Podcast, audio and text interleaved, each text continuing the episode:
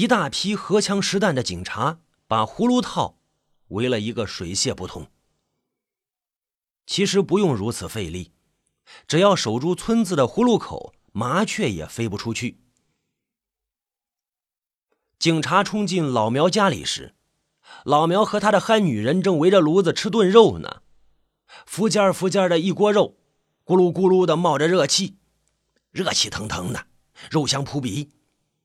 奇异的肉香让率先破门而入的两个警察肠胃里一阵痉挛，那嘴角不由自主就流出了口水。这两个警察一直在等支援，他们已经在寒风里蹲守了一夜了，又冷又饿。若不是在执行任务，若不是眼前的老苗就是犯罪嫌疑人，他们会毫不客气地围过去大快朵颐。老苗看见警察，竟然没有丝毫的惊慌。站起来，谦恭地邀请着说：“呃，弟兄们辛苦了，一起吃点吧。”蜂拥而入的警察把老苗和他的憨女人反剪双手按倒在地上，然后开始仔细搜查。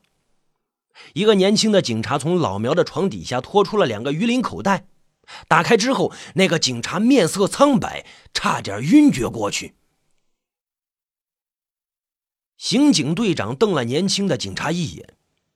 亲自上前查看，眼前的一幕让他的呼吸急促起来。鱼鳞口袋里装了满满的人的骨头和毛发，一颗血淋淋的头骨瞪着黑黝黝的眼睛望着他。老苗没有一丝的慌乱，轻描淡写的说着：“，肉在锅里。”一屋子警察都干呕了起来。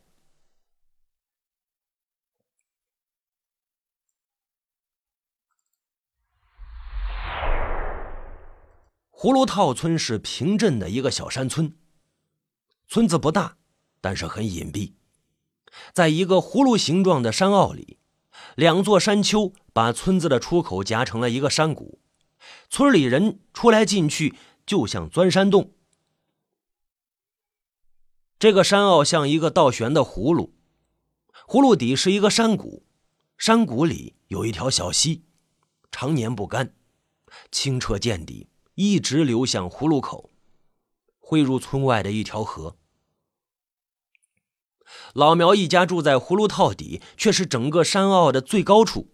山坳的北坡处有一块巨大的石崖。早些年来，村里人在山上打柴放羊，这个石崖可以供人休息和避风雨。如今，石崖底下成了老苗的家。老苗一家三口人，两间茅草屋。从他爹那辈儿起就住在这里，算起来总有六七十年了。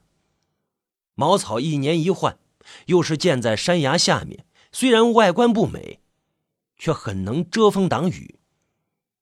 老苗家与村子远远的拉开距离，中间隔着高高的密密的茅草和灌木丛，站在他家门口能看得见整个村子，在村子里看不见他家。不是婚丧嫁娶、逢年过节，葫芦套村的人几乎忘了葫芦底屎崖下还有一家人呢。葫芦套村有一百多户人家，全都姓程。据村志记载，明朝万历年间，江南发生了农民起义，失败之后，一个程姓流民辗转躲到这里，后来娶了当地媳妇儿，经过了几百年的繁衍，形成了村落。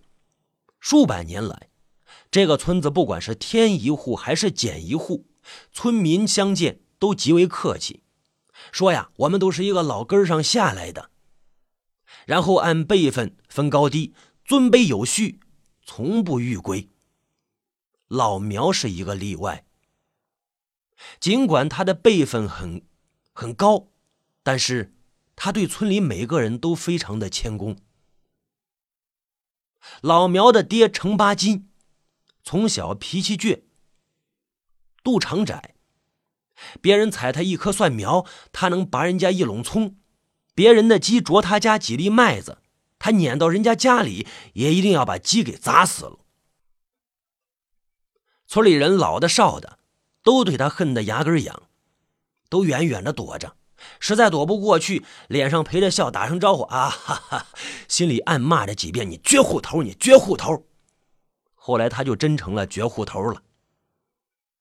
过了五十岁，还没人跟他说媳妇儿。程八金在村里待着没意思了，就主动要求去看山。村长呢，正为村里有这个祸害，天天头疼，马上就安排他进了山，并且还组织村民在山上给他建了两间房子。程八金是心灰意冷，把村里老屋卖了，买了几大桶的散酒，还有十几只山羊，一个人在山上喝酒放羊，喝酒放羊，占山为王。与村里人彻底决裂，也算是真应了“人挪死，树挪活”的老话。程八金搬到山上第二年，村子里来了一个讨饭的外乡哑巴，是个邋遢女人，还拉扯着一个七岁的男娃。女人一来就不走了，在村子里挨家的窜着，要吃要喝要穿，吃饱喝足，随地解手，倒地就睡，赶也赶不走。村里几个人。一合计啊，呃，把这娘俩送到程八金的茅草屋里。这程八金呢，就有了老婆，有了儿子了。他给儿子取名叫程有苗，意思是，他这只人有后了。程姓的老家长不认程有苗这根苗，修家谱的时候坚持不让他入谱，说呀。让一个来历不明的带犊子进了家谱，这程家列祖列宗在天之灵知道了，会骂我们这些不孝子孙的。程八金愣愣的去求老家长，老家长对程八金说：“八金呀，那个带犊子货不是你的种，他这么大已经懂事了，不好养，说不准哪天就找他亲爹去了。你要想有后啊。”就让那个女人给你生个吧，啊！程八金想想也是这个理儿，不孝有三，无后为大。男人讨不到老婆就会被人看不起，讨上老婆捣鼓不出儿子来，更是活该被人鄙视。自个儿现在有了女人，这还愁捣鼓不出个儿子来吗？于是就满口答应，然后呢就回去使劲的捣鼓女人。没白没日的捣鼓，把他攒了五十年的劲儿都使出来。可是捣鼓了好几年，把女人捣鼓的越来越滋润，越来越浪，啥也没捣鼓出来。这让程八金很泄气。哎呦，从此不提入家谱的事儿了。这是程八金的故事。程八金呢，已经死了很多年了。村里人说：“这饥荒汉子见肥肉，撑死没够，儿子没捣鼓出来，把自己捣鼓没了。程八金呀，那是死在那个哑巴女人身上的。程八金死后呢，一群羊两间屋撇给了程有苗娘俩，没了靠山，这村里人越发的排斥程有苗娘俩。见了他，当面叫有苗。”背地里叫哑巴的儿子，也有叫小哑巴的。他心里明镜似的，可是没处说呀。又过了几年呢，程有苗娶了老婆，生了儿子，他也渐渐老了，人们就叫他老苗。老苗知道那是村里人不想让他姓程，但是他永远记着程八金的养育之恩。他说：“我姓程。”我姓程，可是冯村里有红白喜事，他随礼上账，报上大名程有苗，账房先生却只写老苗，程有苗从此就成了老苗。老苗的儿子程德宝一天天长大，眼瞅着到了说媳妇儿的年龄，老苗心里清楚。凭他这两间老屋，想让没人上门，肯定是做白日梦了。他对着石崖下两间茅草屋，左看看，右看看，前看看，后看看，盘算着如何的翻盖成大瓦房。可是石崖太低，两边的地也不够宽，不光起基带瓦的房子盖不起来，想扩成三间也不能够啊。老苗呢就想搬回村子里。老苗一直想搬到村子里去住，从他二十岁的时候他就想。老苗那年二十岁，那时候他的哑巴娘已经不在了。程八金死后的第二年，他也死了。村里人都说呀：“啊，这女人呐是水，没有男人汪着，干得很快。”老苗牵了一只羊去平镇赶集，卖掉羊之后，扯了一块老蓝布，他要给自己做条裤子。回村的路上，他拐进了离葫芦套村二里地的大明官庄。大明官庄在山下，是个两千人的大村。村里有铁匠铺，有烧饼铺，也有裁缝铺。每年还有一次庙会，哎呦，比葫芦套里人气盛。老苗进了裁缝铺，见到比他大一岁的小裁缝槐花。这槐花梳着一条又黑又粗的大辫子。穿了一件白底蓝碎花的的确良上衣，坐在密封牌缝纫机前，这咯噔咯噔的扎衣裳呢。老苗进了屋，局促的站在门口，探头进去问着：“有有人吗？”槐花偏着头白了他一眼，又低下头去，手脚不停，两块布合着缝，突突突突突突突突，将缝纫机后面走过去。老苗小心翼翼的走进屋里，看着槐花背后的大辫子，说：“你娘在吗？我做衣裳。”嗯，槐花这才住了手，一弯腰站起来。哎呦，辫子从背后滑到胸前。老苗很喜欢那条乌黑乌黑的大辫子，眼睛跟着辫子转。槐花拿着尺子走近他。发现他的眼睛盯着自己的胸不丢，脸腾的红了，就嗔怒着：“看什么看呀？看眼里拔不出来。”我没。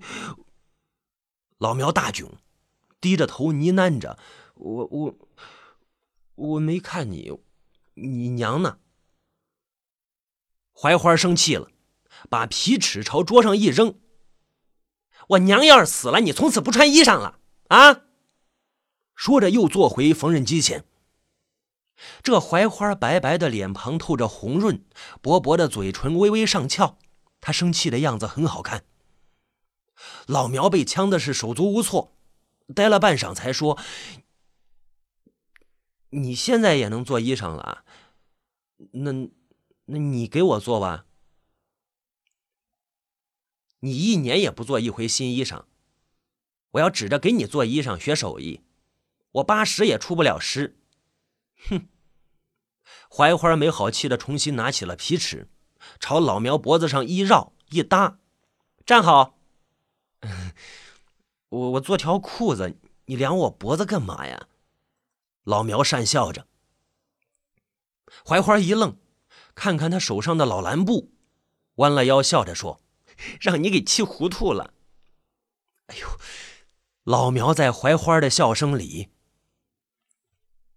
这心里就飘摇起来，僵着身体一动不敢动，呃，似乎一动就惊飞了槐花的笑声。那槐花呢，笑够了，俩手一合，抱住了老苗的腰。啊！少女的体香和柔软的呼吸让老苗几乎窒息。量完了腰围，槐花一只手从老苗的裤裆里穿了过去，我。老苗下面就有了反应，他红着脸，微微的弓起了身子。槐花说着：“站好啦，别没个大样。”老苗长这么大，还从来没有被少女这么摸弄过，他的腰无论如何再也直不起来。槐花捏着尺子依在桌沿上，瞧着他又咯咯笑起来，这笑的老苗是一头汗珠呀。老苗也不知道自己是怎么从裁缝铺里走出来的，也不知道自己是怎么回到葫芦套的，只觉得身体轻飘飘的，腾云驾雾一般，眼前晃着一条黑色的大辫子，耳朵眼里塞得满满的笑声，鼻腔里流动着淡淡的香气。就这么着呢，他开始失眠，开始不停的赶集，不停的买布，不停的做衣裳，做了一身又一身。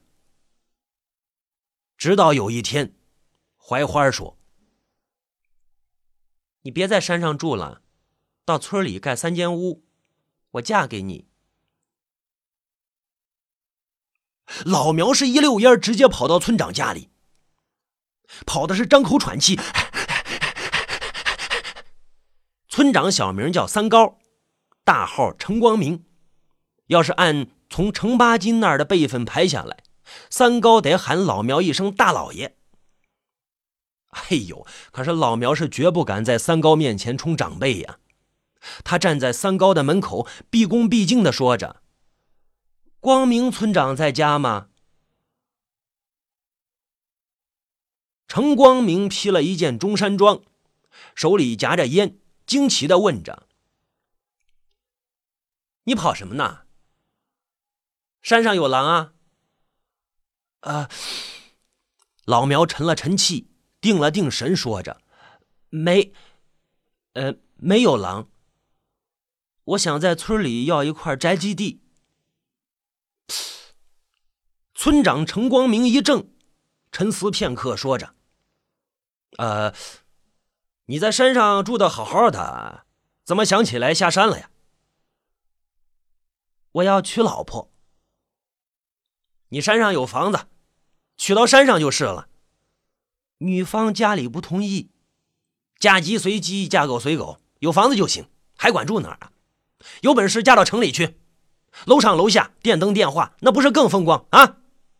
哎，村长程光明抖了一下肩，把将要滑下来的中山装抖正了，说着：“呃，话不能这么说。”老苗壮着胆子顶了一句：“我我也是葫芦套人，人人在村里都有宅基地，我也可以有。”呃，那倒也是啊，人人平等嘛，哈哈。嗯，但撇开你和巴金爷的关系，咱不说啊，即使是他老人家的亲儿子，村里也不能再给宅基地了。巴金爷不死，他儿子可以重新分一块地，可是他死了，子承父业，你应该继承他的房产。村里在山上免费给巴金爷盖的屋，那不是你住着的吗？这么多年了。村里多少人说闲话呀？还不是我给你顶着？你要知足，知道吧？哎，若不是当年巴金爷把房子给卖了，那现在你在村里就有房子了呀！啊，不过话说回来，巴金爷卖房子呀，也没有吃亏，换了一群羊，不是？没有这群羊，你这些年能活得这么滋润？你看看，你看看啊，你这一天一身新衣裳换着穿，这村里谁有你过得舒坦呀？人呐，不能什么好事都占着。群众的眼睛是雪亮的，你吃着碗里的，就别想着锅里的了。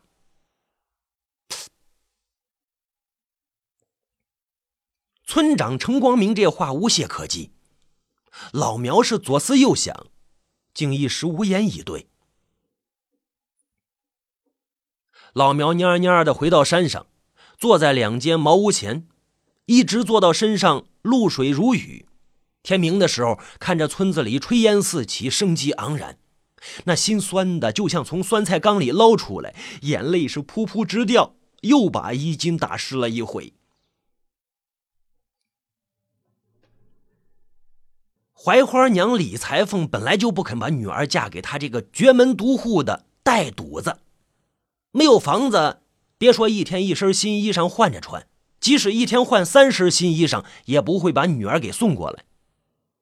后来，程光明做媒，把槐花嫁给了村会计程云礼的儿子光山。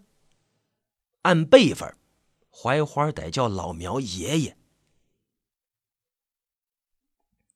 村长做媒，嫁给了会计的儿子。